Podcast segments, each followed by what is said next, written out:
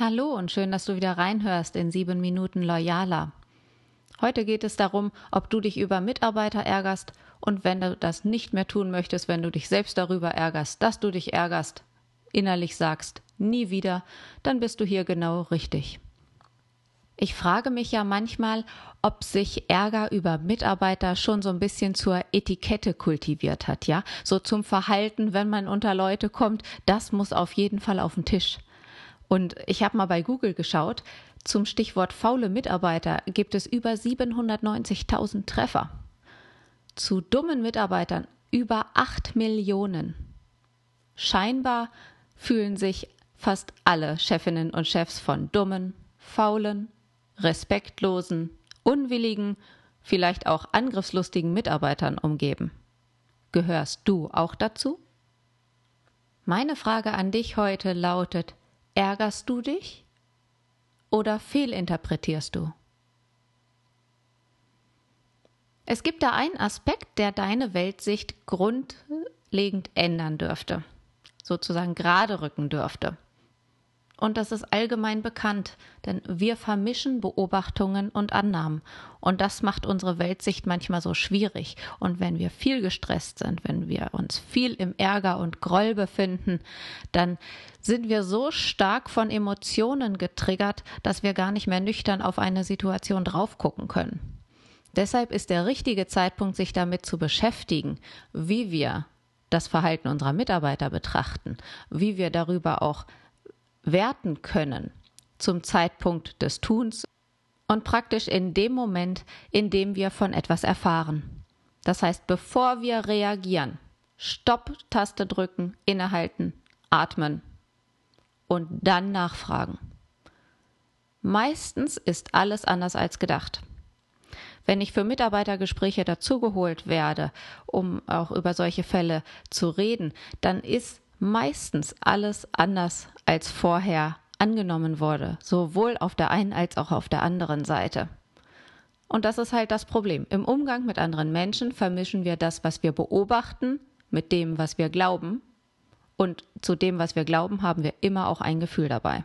Und sobald die Gefühle die Überhand nehmen, wird es schwierig mit der Distanz, wird es schwierig mit der Sachlichkeit und unserer Professionalität.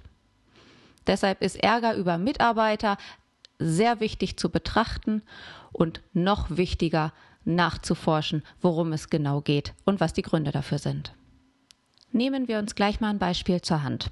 Meinetwegen sitzt du ständig abends bis kurz vor Mitternacht im Büro und arbeitest noch irgendwas ab. Und nehmen wir an, du hast in, in der Buchhaltung eine Mitarbeiterin, die die Abrechnung macht und der unterläuft ein Fehler. Welcher ist erstmal dahingestellt. Möglichkeit 1. Du ärgerst dich über den Fehler deiner Mitarbeiterin.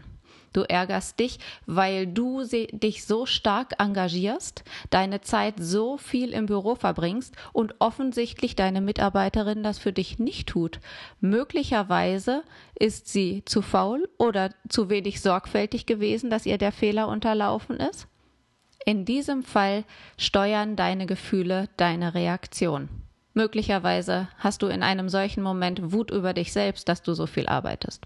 Das Gefühl, alleine zu kämpfen, vielleicht auch im Hintergrund die Angst zu scheitern oder Angst vor Existenzgefährdung. Und das vermischt sich mit deinem Ärger über den Fehler deiner Mitarbeiterin.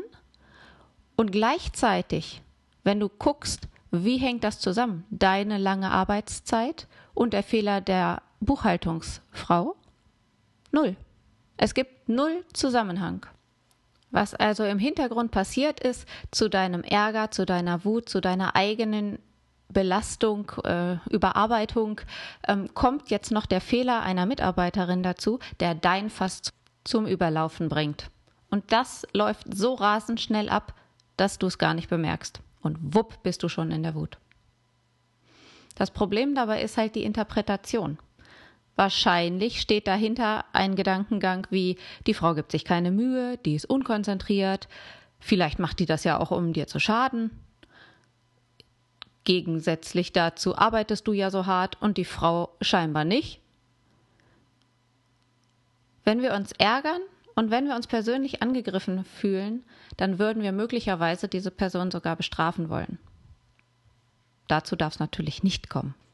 Doch welche Ursachen zu dem Fehler überhaupt geführt haben, wissen wir nicht.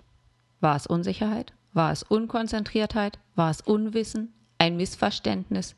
Persönliche Sorgen? Vielleicht hat sogar ein anderer Kollege einen Zahlendreher gehabt und es falsch weitergegeben?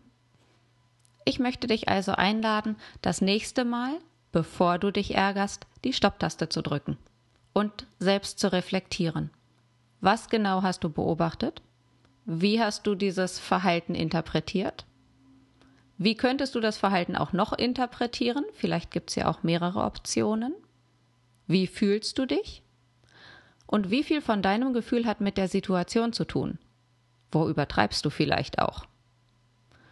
Und welches Ziel möchtest du aufgrund der Situation mit deinem Mitarbeiter vereinbaren? So oder so ähnlich an die Situation heranzugehen, ist sicherlich tragfähiger für beide Seiten, schafft sicherlich eine wertschätzendere Gesprächssituation und den Erhalt der Loyalität deiner Mitarbeiterin zu dir. Ich wünsche dir ehrliche und wertschätzende Mitarbeitergespräche ohne Reibungsverluste und mit dem Gewinn für beide Seiten, sich gegenseitig besser zu verstehen, gegenseitig und mehr zu verständigen und gemeinsam Ziele festzusetzen, wie ihr beide noch erfolgreicher sein könnt. Ja, ich hoffe, ich konnte dir ein paar Impulse mal wieder mitgeben. Wende es doch einfach mal an. Bremse dich rechtzeitig vorm Gefühlsausbruch und dann gib mir gerne eine Rückmeldung, ob das Vorgehen so funktioniert. Ich freue mich, von dir ein Feedback zu bekommen und wünsche dir jetzt eine erfolgreiche Woche. Bis bald.